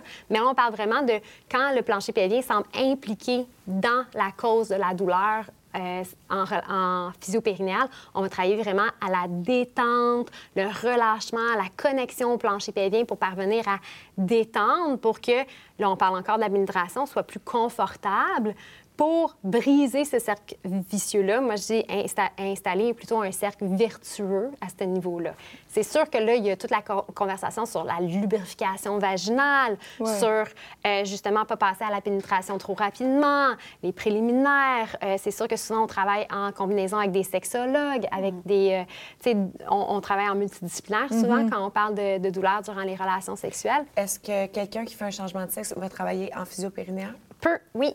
Oui. Donc là, il y en a des gens qui sont vraiment en train de développer des expertises. Il y a de plus en plus de formations continues aussi pour euh, euh, post-chirurgie, dans le fond, savoir comment travailler avec, euh, avec les gens qui ont eu une chirurgie pour une Est-ce réassignation que de sexe. fais, toi? Moi, j'en ai pas encore vu dans ma pratique clinique. Donc, j'ai fait une couple de, de petites formations ben, pour, comme, pour, pour apprendre, dans le fond, comment travailler avec les gens, mais c'est c'est pas encore arrivé. Fait que, mais, mais je pourrais, tout à fait. Euh, donc, euh, on Puis- voit vraiment des personnes de tout sexe, tout genre. Mhm. C'est comme, il y a pas... Assurément. ouais, ouais. Parce que là, c'est sûr qu'on a un squelette bassin Oui. féminin. Oui, Mais ça, ça, c'est très pertinent pour euh, l'homme Ben oui. aussi. L'homme aussi peut avoir des douleurs pendant une relation sexuelle. Tout à fait. Puis en fait, une des raisons, en fait, c'est que le bassin que j'ai dans les mains, là, c'est un des modèles qu'on on peut acheter le plus facilement. euh, puis euh, la plupart des physios ont, ont quasiment ce modèle-là. Mais euh, les modèles pour, pour hommes ou, ou- ou autres n'ont pas été... on n'en a pas un qui est aussi facile à manipuler. Ils sont beaucoup plus chers. Donc, c'est comme... Il y a un manque là, de modèles anatomiques. là. Il faut Ouais. plus de différents modèles anatomiques pour que je puisse arriver avec encore plus d'outils au podcast la prochaine fois. Mais euh, les, les hommes Je peuvent avoir des douleurs. porte un gars, carrément. Oui. On va le coucher. Il était caché dans le divan tout ce temps-là. fait que là, il va falloir avoir des volontaires. Osman. Mais, mais, mais dans le fond, euh, l'homme peut avoir des douleurs euh, au moment de l'érection, au moment de l'éjaculation, post-éjaculation, euh, des douleurs périnéales, des douleurs euh, euh, au niveau testiculaire, au niveau du pénis, euh, de- tout dans la les mêmes régions, dans le fond, aussi, euh, Ouais. que la femme. Puis des douleurs aussi, il faut juste mentionner que les douleurs au niveau du, de la région du plancher pelvien, c'est pas juste durant les relations sexuelles, puis c'est pas juste durant les relations sexuelles avec pénétration. Donc, on peut avoir des douleurs au repos, des douleurs qu'on va dire non provoquées. Donc, je peux être assise et avoir des inconforts au niveau euh, anal, au niveau du périnée, euh, au niveau de la région vaginale, au au niveau de la région vulvaire. Donc, c'est pas obligé d'être provoqué. Et après ça, on peut parler aussi pour les gens qui n'ont pas de relation avec pénétration, ça peut être des douleurs aussi durant les examens gynécologiques, l'insertion de tampons, de coupes menstruelles, c'est tout ce qui peut impliquer aussi la pénétration, mais que c'est pas une activité sexuelle en soi. Euh, fait qu'il y a beaucoup, beaucoup de, de- de facettes à la douleur dans la région du plancher pelvien, mais il n'y a pas personne qui est à l'abri de ça, C'est en ça. fait. Ouais. Puis, ah non, vas-y. Je m'avais demandé, en fait, parce que, tu sais, on peut, mon Dieu, on- j'ai l'impression qu'on pourrait en parler pendant quatre heures c'est de parce qu'on n'en a pas assez parlé dans notre vie, clairement. Clairement, là. il y a clairement un a de manque, questions. là. On est comme là, genre. Madame? Moi, j'adore ça, c'est correct. Mais je me demande, c'est justement, tantôt on a parlé, bon, qu'il peut avoir des répercussions lors de l'accouchement ou autre. Y a-t-il des choses quotidiennement? Là, tu parlais des- de la façon qu'on est assis ou autre. Ben, Qu'est-ce qu'on peut faire Ouais. pour s'assurer de maintenir une bonne santé pelvienne? Oui. Bien, en fait, moi, je vais, je vais proposer. Il y a tellement de choses que je pourrais dire, là, OK? Fait que Ou là. des choses à ne pas faire. Vas-y. Ouais, là, on dirait que mon cerveau, il fait comme tout, tout, tout, tout, Tu sais, comme il y a tellement de choses. Parce que c'est ça par rapport à ça, puis c'est juste parce que moi, depuis tantôt, c'est ça que je voulais dire, je remarque que tu n'as pas les jambes croisées, que nous, on avait toutes les jambes croisées. Est-ce que ça a un lien? C'est sûr que oui, ça- c'est sûr, ça Parce fait que des le chiro, tensions. moi, mon chiro, il me dit, tu ah, si t'as pas les jambes croisées, c'est pas bon? C'est sûr que je suis hyper consciente de ma posture parce que, comme pendant huit heures par jour, quand je travaille en clinique, je suis en train d'éduquer les gens sur la Ouais. posture. Ouais. Puis je vais arriver. Tu trouves la. Puis c'est vraiment. Puis aussi, c'est parce que je deviens aussi hyper sensible au. au- au- au, euh, moi, en fait, je suis quelqu'un qui a vraiment de la misère à rester assise. Là, je le fais pour le podcast, mais normalement, je suis quelqu'un qui est tout le temps en train de bouger. Je peux pas rester assise sur place. Euh, Ça te crée des tensions. ça, ça me crée des tensions. J'ai un inconfort quand même assez rapidement. Puis souvent, on me demande justement, c'est quoi, c'est quoi la meilleure posture? Dis-moi exactement c'est quoi la meilleure posture? En fait, la meilleure posture, la meilleure position, c'est la prochaine. Le monde me regarde, mais ça veut dire bouge souvent. Bouge souvent. Fait qu'il y a pas... Oui, effectivement, si je suis... Là, je vais essayer de... Si je suis comme ça... C'est drôle parce que je te trouve pas naturel. Non, c'est ça. Mais là, je l'exagérais, mais... Non, mais je te vois, je te vois jamais les Ouais. jambes croisées. C'est un Mais ça, ça m'arrive, là. mais j'ai pas Ouais. vu, en tout cas, depuis que t'es assise. Ça l'aidait d'avoir mon bassin. C'est comme si c'était un Ouais, outil j'ai euh, remarqué, pour... euh, parce que. Mais j'ai une amie ostéo qui est jamais les jambes croisées et toujours assise de la même façon, bien 90, bien euh, posée. Mais je suis pas, je suis pas parfaite là. Je suis pas tout le temps assise comme ça. Des fois, je parle avec mes clients, mes clientes dans le bureau, puis tout d'un coup, on va- je vais dire regarde comme comment moi je suis assise, puis souvent je vais quand même avoir la jambe croisée, je vais être comme ça, mais je change constamment de position, tu sais. Euh, fait que c'est pas là ça donne que vous m'avez Fait que ça, c'est une façon de. C'est une façon de prévenir. de en- bouger constamment de changer sa posture. comme je disais, il n'y a pas de preuves, là. On n'a Ouais, pas ouais, fait ouais. une étude. OK, des personnes qui sont assises comme ça Oui, tout oui, le temps, puis tout, mais euh, normalement, je vais, je vais y arriver. Là. Ce que je veux parler, c'est de la respiration. On a parlé des fonctions du plancher pelvien. La mm. dernière fonction dont je voulais parler, c'est une fonction qui n'est pas complètement directe, mais c'est la respiration. Puis c'est pas parce que notre plancher pelvien nous fait respirer, c'est clairement notre diaphragme respiratoire, nos poumons, etc. Mm-hmm. Mais il y a un lien avec la respiration. Et donc, il y a un lien avec la posture. Parce que le plancher pelvien, puis là, ça va être, c'est pas évident à expliquer, là, mais le plancher pelvien, c'est le bas. Notre diaphragme respiratoire, c'est notre toit. C'est en haut. Ils sont comme ça. Ils sont un au-dessus de l'autre. Et quand on inspire, l'air rentre dans les poumons et le diaphragme respiratoire descend naturellement, parce qu'il faut qu'il y ait de la place. Le plancher pelvien devrait descendre et, en guillemets, se relâcher vers le bas quand on inspire. Et notre abdomen devrait sortir. Et quand on expire. J'adore ça parce que Rose a fait ses respirations. oui. Quand on expire, c'est le contraire. Mon diaphragme respiratoire va monter pour faire mm. sortir l'air et mon plancher pelvien devrait remonter, être tiré un peu, en fait, par le changement de pression intra-abdominale. Fait qu'il bouge normalement. Il devrait bouger en même temps. Et mon abdomen, à l'inspire, sort et mm-hmm. revient à l'expire. Par contre, si je suis comme ça, essayer de respirer avec un bon mouvement abdominal puis un bon mouvement tout court. D'avoir une posture rétractée par l'avant, c'est pas l'idéal. Si je suis, ben là, puis on donne cet exemple-là, mais je pourrais vous donner plein d'exemples debout, plein d'autres exemples de posture, mais toute posture qui va amener une restriction au niveau de la respiration va mhm. par défaut amener une restriction au niveau du mhm. plancher pelvien. Donc, dans la posture, il y a aussi la posture prolongée, fait, qui, amène à un moment donné le plancher pelvien dit Ah, ben on est tout le temps assis comme ça, je bouge jamais trop, et donc, je vais me rétracter. C'est comme être dans le plâtre longtemps. Quand mm. tu es dans le plâtre, à un moment donné, tu sors du plâtre, puis comme, il, y a une rétraction au niveau des muscles parce que les tissus ont comme fait Ah, ben on n'avait pas besoin d'être aussi mobile ou aussi long, mm-hmm. on va se rétracter comme ça. Fait qu'il y a de bouger, mais après ça, il y a aussi si je suis dans des positions qui favorisent ma, respiration, ma mobilité, bien, ça va avoir un impact positif sur mon plancher pelvien.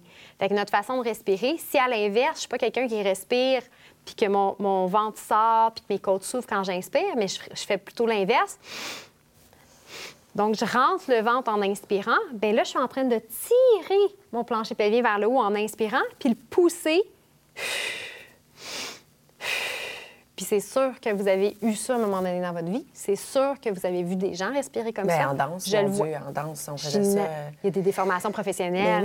oui. Oui, en danse, en gymnastique, en patinage artistique. jamais, en fait. Ah. Expiration, inspiration, il faut, faut pas que ça sorte. C'est ça, il faut tout le temps être rentré. Euh, fait que c'est un problème parce qu'automatiquement, ça fait en sorte que ton plancher pelvien, il est tiré vers le haut et tout le temps dans une position d'élévation. Mm-hmm. Parce que je ne l'ai peut-être pas dit encore, mais le plancher pelvien, quand on relâche, devrait descendre, s'ouvrir, pas genre s'ouvrir, mais juste comme être dans un état de repos. Et quand on contracte, il devrait se fermer et remonter pour fermer la porte et remonter les organes pelviens. Donc, c'est le mouvement naturel. Mais, si je respire à l'envers... dans la poussée, la respiration, 100 genre, je trouve ça tellement mal représenté souvent dans les films, les poussées, c'est comme la fille force sur ça. C'est souvent, c'est justement non de rester calme, de respirer, puis juste de penser à relâcher, relâcher dans la douceur et non dans la contraction. Il n'y a rien mhm. qui va se passer. Là. Tout à fait, tout à fait.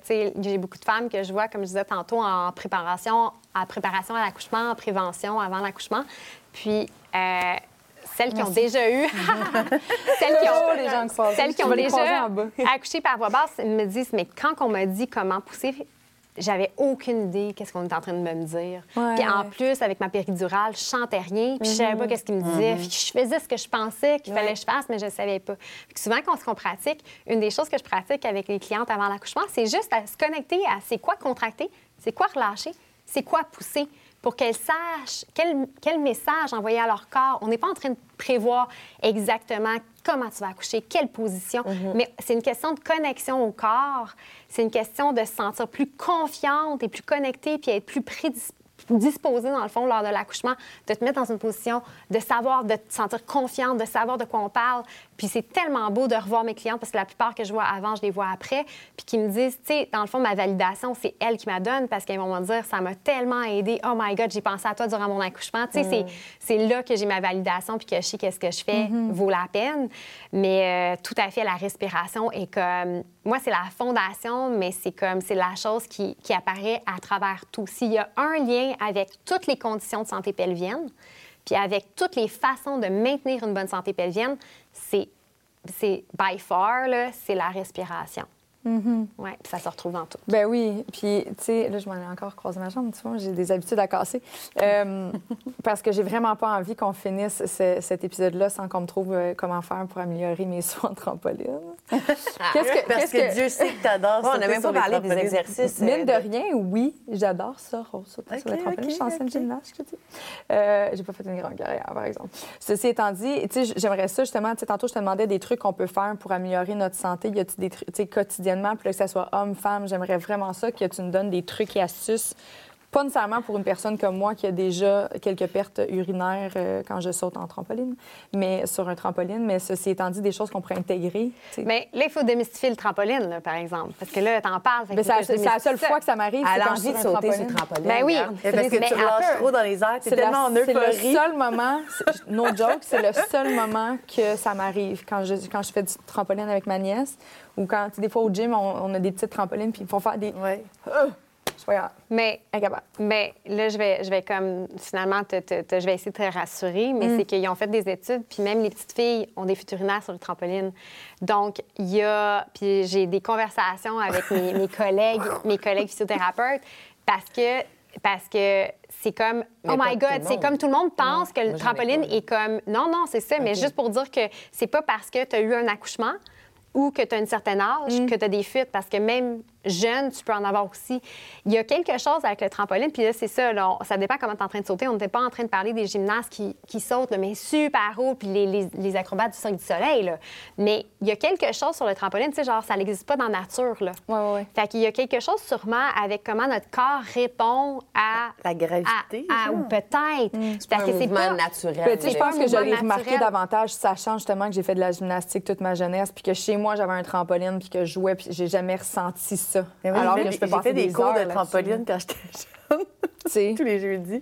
Puis j'ai- moi, ça m'a jamais ça. rien fait. Mais tu sais, moi, ça fait plusieurs années, là, on en parlait au début, mais tu sais, le, le fait que j'ai des problèmes des fois à aller aux toilettes pendant longtemps avant de découvrir le petit banc, je forçais. Fait que, tu sais, des- ça a peut-être eu un impact à la longue sur. sais. Peut-être, mais je veux te proposer qu'on ne sait pas présentement sans que tu te fasses évaluer. C'est sûr. Si c'est parce que euh, il y a eu, euh, avec, avec, mettons, le fait que tu as poussé longtemps, si Mm-hmm.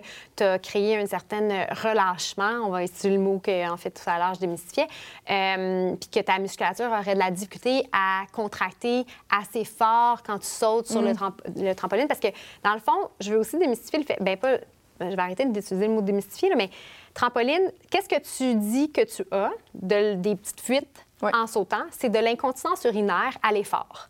OK? Parce qu'il y a des- de l'incontinence urinaire euh, plus euh, euh, parce que je me rends pas à temps à la toilette. C'est urgent, genre, j'essaie de me rendre à la toilette, je baisse mes pantalons, ah, ça a commencé à couler avant de me rendre. Ça, c'est l'incontinence d'urgence. Mais sur le trampoline, la toux, l'éternuement, le rire, les sauts, le sport, c'est de l'incontinence urinaire à l'effort. C'est quand il y a une augmentation de pression intra-abdominale qui va avoir lieu euh, rapidement. Il faut que le plancher pelvien soit assez vite, assez fort, puis timé. Il faut que la, la- la contraction se passe avant que la pression intra-abdominale Mais c'est ça, mon éternuement. Il faut que je le contracte avant. Ouais, quand ça chatouille au nez, Ouais, c'est déjà là qu'il faut que tu fasses. là. faut, faut tout de suite que tu contractes. Le truc, le, le- le meilleur truc, en fait, c'est de- d'anticiper, c'est de contracter avant que l'effort ait lieu. OK.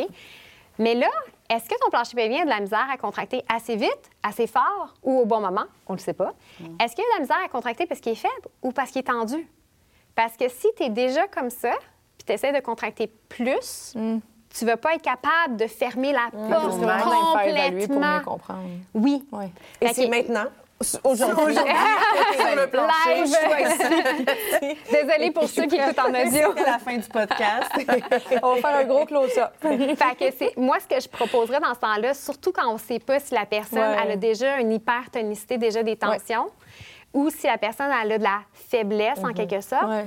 Et on ne sait même pas si c'est ça ton problème. Ce que je veux dire, c'est qu'on ne sait même pas si c'est ton plancher pelvien. Je te donne un exemple. Oui, oui. Je vois beaucoup d'athlètes et de femmes sportives avec beaucoup de tension au niveau des abdominaux parce qu'elles recrutent beaucoup leurs abdominaux. Elles ont un plancher pelvien fort. Il n'est pas, il est pas faible, il n'est pas si tonique que ça, malgré que quand on est active, on est sportif, souvent on a plus une tendance un peu tonique au niveau du plancher pelvien. Et la plus grande problématique, c'est le déséquilibre entre les abdos et le plancher pelvien. C'est qu'il y a des abdos, il ne faut pas affaiblir les abdominaux, mais il faut comme les faire travailler plus en équipe. Parce que là, les abdos veulent tout le temps prendre le dessus. Ils sont comme, hey, yeah, je suis prêt à contracter, je suis prêt à travailler. Mais là, c'est comme, OK, calme-toi un peu, puis laisse le plancher pelvien venir travailler avec toi.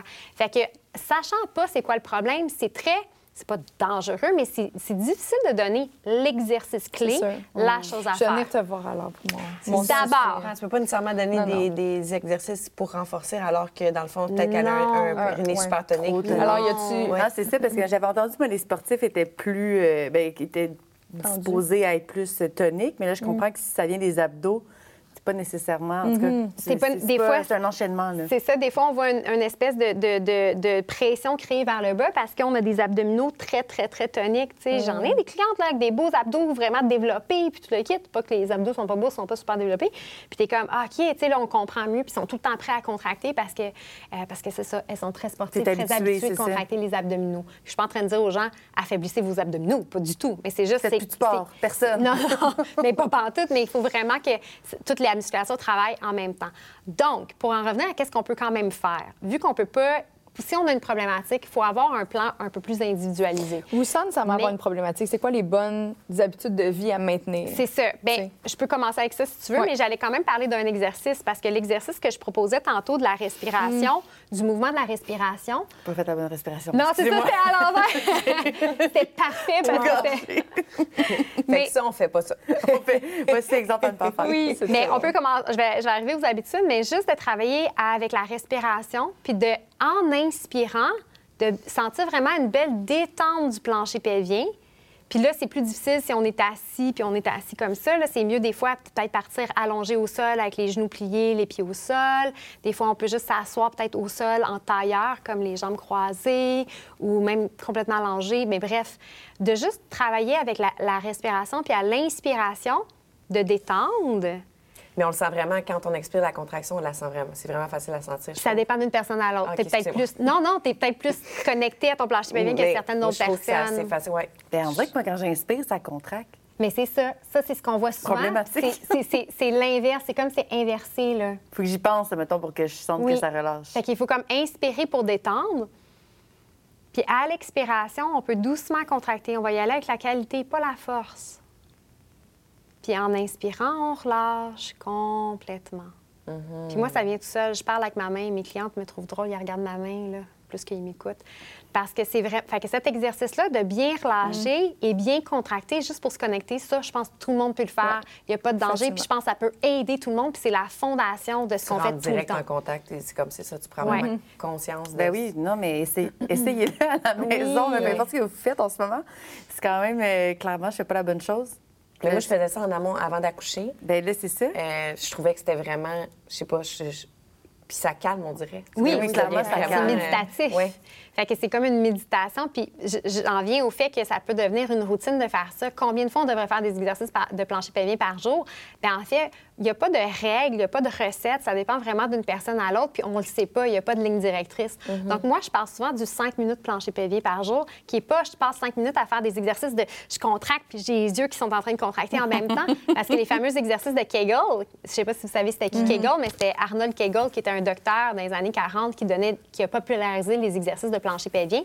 Mais de juste faire ça, un, ça ne donnera pas grand-chose. Il faut vraiment prendre le temps de bien détendre pour bien contracter, bien se connecter, sentir ce qu'on fait.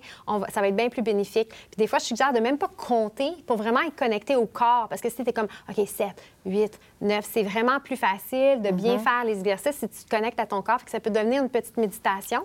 Puis ça peut être fait sur le temps d'une vie. Pour... Y a-t-il un moment dans la vie où on dit, hey, c'est plus rendu bon de m'entraîner au gym, c'est plus rendu bon de faire de l'activité physique, c'est plus rendu bon de bouger? Non. Fait que de d'avoir une connexion à son plancher pelvien. Puis c'est aussi important tout le long d'une vie. C'est comme se brosser les dents. Il n'y a pas un moment où on fait comme Ah, ça vaut plus la peine de se brosser les dents. Mhm. Fait que ça peut être quelque chose qui devient intégré. Est-ce qu'on est obligé d'en faire tous les jours? Sûrement pas, mais il y a des fois, il y a des gens, c'est plus facile si c'est une routine quotidienne. Mhm. Puis il y en a d'autres qui peuvent matcher ça à leur activité, leur entraînement, si c'est trois fois par semaine, le matcher à ce même moment-là. Fait que c'est de trouver une stratégie pour être capable de l'intégrer, c'est mieux qu'à d'avoir une recette clé. Pour en revenir aux habitudes. Donc, pour protéger notre santé pelvienne, une des choses, c'est qu'on on mise sur les choses qu'on peut modifier.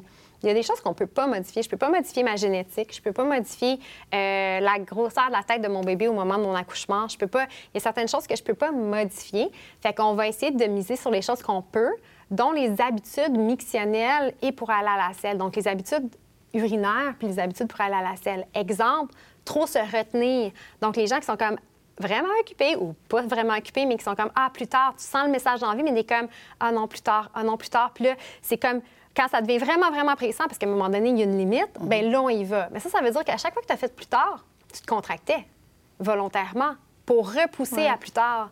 Donc, ça peut être une façon d'entretenir des tensions dans le plancher pelvien. Ça peut aussi une, un prédisposé à des fuites urinaires parce que si je suis tout le temps en train de repousser à la dernière minute, bien, quand je suis en chemin vers la toilette, je suis plus propice à avoir potentiellement un relâchement devant la toilette en train de baisser mes culottes. Puis pour ceux qui ont ça, le truc, en fait, c'est de se parler beaucoup, c'est de se dire sur la toilette, sur la toilette. Parce qu'il y a des gens qui ont le syndrome de la clé dans la porte, arrivent à la maison, puis tout d'un coup, les alarmes partent. Mais ça, c'est parce que Rose est comme, oui. Ça, c'est parce que ton, ton, ton c'est le conditionnement. Ton cerveau est comme associé toi, chez toi avec la toilette puis uriner. Donc, dans le fond, de dire sur la toilette, sur la toilette, de rester calme. OK, on dire que le monde rentre chez eux puis dès qu'ils rentrent. Dès que tu as la clé, ça Non, mais tu sais, quand t'es dans ton auto tu as déjà un peu envie. Ça m'est arrivé. T'es comme quand je vais arriver chez nous, première chose à faire, c'est ça. Mais là, le moment où tu as la clé dans la porte, t'es comme. Ding, ding, ding. T'as les larmes, ça sort, tu sais, comme. Ça m'est arrivé une fois, j'étais jeune, mais je écoute, j'habitais sur Dagenet, tu te rappelles, la mm-hmm. maison? Mais j'avais je marchais pour revenir de l'école, puis je suis partie de l'école, j'avais déjà un peu envie, puis j'étais comme, ah oh, non, ça me tente pas de retourner en dedans, J'avais quand même une demi-heure de marche, là, mais arrivé chez nous, j'ai mis la clé dans la porte puis j'ai fait pipi sur le mm. balcon. c'est cognitif, ça. C'est le piton du cerveau vers le plancher PV qui a relâché trop tôt. Fait qu'il mhm. faut, dans le fond, se parler. Il faut rester calme, ce que les gens font pas. Parce que c'est comme. Ah! Puis c'est souvent vraiment le moment où tu vois la toilette, tu es en train de baisser tes pantalons. Mais tu sais, il restait comme deux secondes pour que tu t'assoies sur la toilette. Fait que c'est clairement, c'est très cognitif. Fait qu'on peut se parler, rester calme, se dire sur la toilette, sur la mhm. toilette, puis ça change vraiment tout. Fait que c'est un peu les trucs magiques comme pour aller à la selle. Bien sûr, il faut pas avoir retenu sept heures de temps avant ça. Fait que les habitudes d'éviter de se retenir. Ou l'inverse, les gens qui font pipi tout le temps ah, au cas où, ah, au cas où. Mhm. C'est correct une fois de temps en temps. Je suis un peu de même. Je comme, on dirait que j'ai peur de tout avoir envie. Puis je trouve ça tellement inconfortable quand j'ai envie. Je trouve, genre, fait qu'on dirait que je vais trop aux toilettes. Une fois, mon fils, il me dit tu fais tout le temps pipi, maman. il, a fait il a fait la prise de conscience pour toi, puis il te l'a offert. Maman, tu fais tout le temps pipi. Puis ça dépend. Si tu bois 4 litres d'eau par jour, c'est sûr que tu vas faire, tu vas aller uriner plus souvent que quelqu'un mhm. qui boit 2 litres d'eau par jour. C'est pas probablement. ah! En ce moment, c'est vraiment pas bon. Je bois trop de café. Ça, c'en est. Mais ça, c'en est. Le café va faire aussi en sorte que pour aller uriner, même pour aller à la selle, c'est un stimulant quand même. Mhm. Mais euh, au, au, niveau de trop se retenir ou de faire trop de de, miction préventive. Fait que, il y a des fois, une fois de temps en temps, si tu sais que tu t'en veux euh, puis que tu n'auras pas accès à une toilette, OK, c'est correct une fois de temps en temps, mais de dire, ah, je vais tout de suite y aller, ah, je vais y aller, je vais y aller. En fait, ça l'entretient ça. Puis la vessie, à un moment donné, elle se dit, ah. Elle est paresseuse. Oui, bien. Ouais, je comprends. Ah, elle, comprend, elle se conditionne, elle dit, ah, ben tu vas uriner quand tu as juste 100 millilitres. D'abord, je vais commencer à t'envoyer un message quand tu as juste 100 millilitres. Fait que là, à un moment donné, tu commences à hmm. avoir envie plus souvent, puis tu es comme Ah, mais là, c'est tannant. que c'est plus moi qui décide, c'est ma vessie qui m'envoie envie. Et ça me fait rire parce que je pense à quand, euh, quand je bois. Avant que je sors dans un bar, si je bois de la bière, c'est sûr que mais la bière, on dirait que ça donne vraiment envie. Fait que je me dis, faut pas que j'aille aux toilettes jusqu'à temps que j'aille vraiment, vraiment envie. Sinon, j'ai passé ma soirée à aller aux toilettes. Ah. Comme si à partir du moment où tu ouvres la porte, c'est terminé. Oui, c'est comme si, si je laisse mon envie parler, je vais passer à la moitié de la soirée. Puis c'est long, aller aux toilettes dans un bar, souvent. Excusez-moi, je m'ennuie tellement de boire. non, mais c'est vraiment mon conditionnement de comme, ça n'aura pas de bon sens. Bref, je vous laisse avec ça. mais c'est normal d'avoir quand même plus envie. C'est un diurétique, fait que c'est quand même, euh, c'est quand même plus. Euh, mais je ne laisse pas, je laisse pas mon, ma vessie contrôler. Mmh, Donc, de pas trop de choc une bonne alimentation, of course, ça, c'est dans n'importe quel organe du corps. On s'entend bien se nourrir, donner les nutriments nécessaires. Oui. Euh, respiration. La respiration, pas trop se retenir, pas trop forcer, mettre un banc, ouvrir les genoux qui dépassent le, bassin, la hauteur du bassin. Oui. Après ça, Y a-t-il d'autres choses? J'ai-tu oublié quelque chose? J'ai fait un bon recap? C'était vraiment un bon recap. T'as comme bien Hein? étudié, t'as t'as bien écouté, t'as bien Mais je vais vraiment venir bien- te voir, Steph, Ouais. en privé, parce que ça fait longtemps que, tu sais, je t'en parle, j'applique, mais en même temps, je vois bien. Puis, tu sais, là, ça sera un autre euh, sujet de podcast, là, mais tu sais, en ce moment, dans les dernières années, les deux dernières années, je vois que mon bassin, il est beaucoup moins flexible aussi. Mm. Fait que, tu sais, je suis tout le temps chez l'ostéo une fois par mois en train de me faire parce que j'ai une hanche qui fait ça ou ça. Fait que c'est peut-être tout interrelié, puis je regarde pas à la bonne place, tu sais. Non, mais clairement, le- de consulter, de le prendre au sérieux, Ben oui. ce, ce muscle-là, Ben, on ça compris, existe, en fait. C'est ça ouais. que, on dirait que, comme on n'en parle pas, puis je peux con- confirmer ce que tu as dit au début, mais euh, je suis rendue à 30 semaines, puis il n'y a personne qui m'en a parlé encore là, de mon plancher pelvien. Là. Ben là, on en a- médecin, on en a ben, parlé. Moi, je le savais parce que c'est ça, je m'intéresse à ça, mais si ça t'intéresse pas, ben, il n'y a pas ta médecin qui va te dire Hey, prends ton rendez-vous à 37 semaines, nanana. Mm-hmm. Puis après, je, je sais pas, ben, j'ai pas accouché, mais je pense que c'est pas de facto, on va te dire euh, Ouais. va consulter. Non, là. faut pas tu t'attendre que quelqu'un va nécessairement t'en parler. Fait que c'est c'est pour ça que c'est génial, les podcasts. C'est génial, dans le fond, qu'on a une, une conversation là-dessus aujourd'hui parce que Ouais. ça, ça donne l'information, tu sais. Puis de façon générale, j'allais dire, tu sais, on a dit de façon générale bien manger, mais de façon générale, je veux, je veux vraiment euh, rentrer le, le message, là, comme que ça soit clair que bouger est une bonne chose aussi pour la santé pelvienne parce qu'il y a beaucoup, beaucoup de mythes actuellement sur Eh, non, faut pas que tu bouges, là, non, fais juste tes exercices, fais juste tes exercices de respiration, puis c'est dangereux de courir, puis c'est dangereux, puis ça pourrait être un sujet d'un autre podcast, là, le sport puis le plancher pelvien, parce qu'il y a beaucoup, beaucoup de mythes autour de ça, puis il y a encore beaucoup de choses à démystifier. Fait que quand les gens sont pas certains, c'est sûr que ça serait une raison de consultation justement vers une physio en périnéale, parce que euh, pour aller démystifier ça, puis pas juste comme Prendre du des contrat. informations Oui. TikTok, euh, Oui. site Internet. Oh puis- boy, Oui. l'information TikTok, c'est deux mots qui vont Ben, pas ensemble. Ça dépend. J'ai quand même fait un pas. super beau vidéo sur euh, le- l'examen la des seins. C'était, mais j'ai pris un médecin pour me donner l'information que j'ai transférée. Vous savez, Je me- pas TikTok, fait que je sais Je pas. sais, en plus, c'est ouvrir la porte au sujet, mais pas aller chercher l'information. Ben oui, j'ai Ouais. des vidéos de toi sur TikTok. Des? Génération Sidechick a un TikTok. Oui, ça, je le sais. Ben, mais c'est ça? je- Ah, OK. Ben, c'est ça, mais là-dessus, j'ai fait une vidéo en lien avec le cancer du sein, mais c'est la fondation qui m'a donné les Ben oui. informations. Tu sais, je me suis pas inventée. tout Oui, mais coup ça, toi, t'as spécialiste. fait ça. Non, mais oui, oui. c'est ça. non, mais tout le con- que- C'est pour ça que j'ai des invités spécialistes aussi, Ouais. parce que je ne prendrai pas parole sur un sujet que je ne maîtrise pas. En même temps, je me permets de m'éduquer à moindre coût. Ah, ouais, d'accord. à moindre coût. Steph, pour les gens qui auraient envie de te retrouver, tu as ton site Internet. as-tu- Je sais que tu fais des ateliers en ligne. Je ne sais pas comment ça fonctionne. Mais moi, je pense qu'à la place de donner trop d'endroits où Ouais. me trouver, le- mon site Internet qui est le www.physiopérinéal, il y a un E à périnéal.ca, c'est vraiment là que vous êtes capable d'avoir euh, accès à mes réseaux sociaux, aux ateliers que je donne, euh, accès à, à moi pour des consultations individuelles. Je dois dire, par contre, que j'ai un temps d'attente, fait que c'est certain que c'est pas facile. C'est euh, c'est pas facile euh, de, de- de- de voir tout le monde euh, dans des délais, on va dire, raisonnables. Puis euh, c'est comme ça qu'on veut me trouver. Puis je veux juste finir peut-être par dire aussi qu'il y, euh, y a vraiment quelque chose d'excitant qui s'est passé euh, récemment. Les gens ne sont pas encore au courant, mais euh, tu sais, on n'a peut-être pas tous les services accessibles encore dans le public euh, pour la santé pelvienne, mais euh, l'INES, qui est l'Institut d'excellence en santé euh, et services sociaux, vient juste de sortir des recommandations pour augmenter l'accessibilité aux soins en santé pelvienne, en rééducation périnéale, dans le système public. Donc, il y a une équipe qui a travaillé vraiment fort là-dessus, dont des chercheurs, des physiothérapeutes, euh, pour vraiment ces recommandations-là. Donc, les recommandations sont que les, les, les personnes aient accès aux soins des services en rééducation périnéale, surtout dans le traitement, la prévention de l'incontinence urinaire et en pré et postnatal. Donc, euh, ça, c'est un ce début. couvert. Bien, c'est l'objectif, mais là, on n'est on n'est pas À la encore là. phase Faut, un. faut, ouais, Ouais. faut savoir comment impl- implanter ça, comment on va être capable de faire ça. Fait que je veux juste comme dire aux gens, euh, informez-vous. Donc, l'INES, E-N-E-S-S-S, puis allez voir ces recommandations-là, puis, euh, euh, tu sais, comme dans le fond, de collaborer pour que ça, ça se passe. là. J'aimerais ça voir ça dans ma carrière, que ça soit, ça soit de plus en plus accessible dans le, dans, dans, dans le système public. Fait que c'est ça. Certainement. Un gros merci. Je vais mettre le- ton site Internet, en fait, les deux liens, je vais les mettre dans les commentaires Ah, gentil. de l'épisode. Un gros, gros merci. C'était Merci, Osman, de ta patience. Ça a été un gros. incroyable. Puis honnêtement, on aurait pu continuer encore pendant une heure. C'est hallucinant comment tu as raison. On ne maîtrisait pas du tout le sujet. Donc, euh, un énorme merci de la part Ça de notre communauté plaisir. et de nous-mêmes Oui. pour ton passage à Génération Sidechick. Puis on se dit à la semaine prochaine. Merci.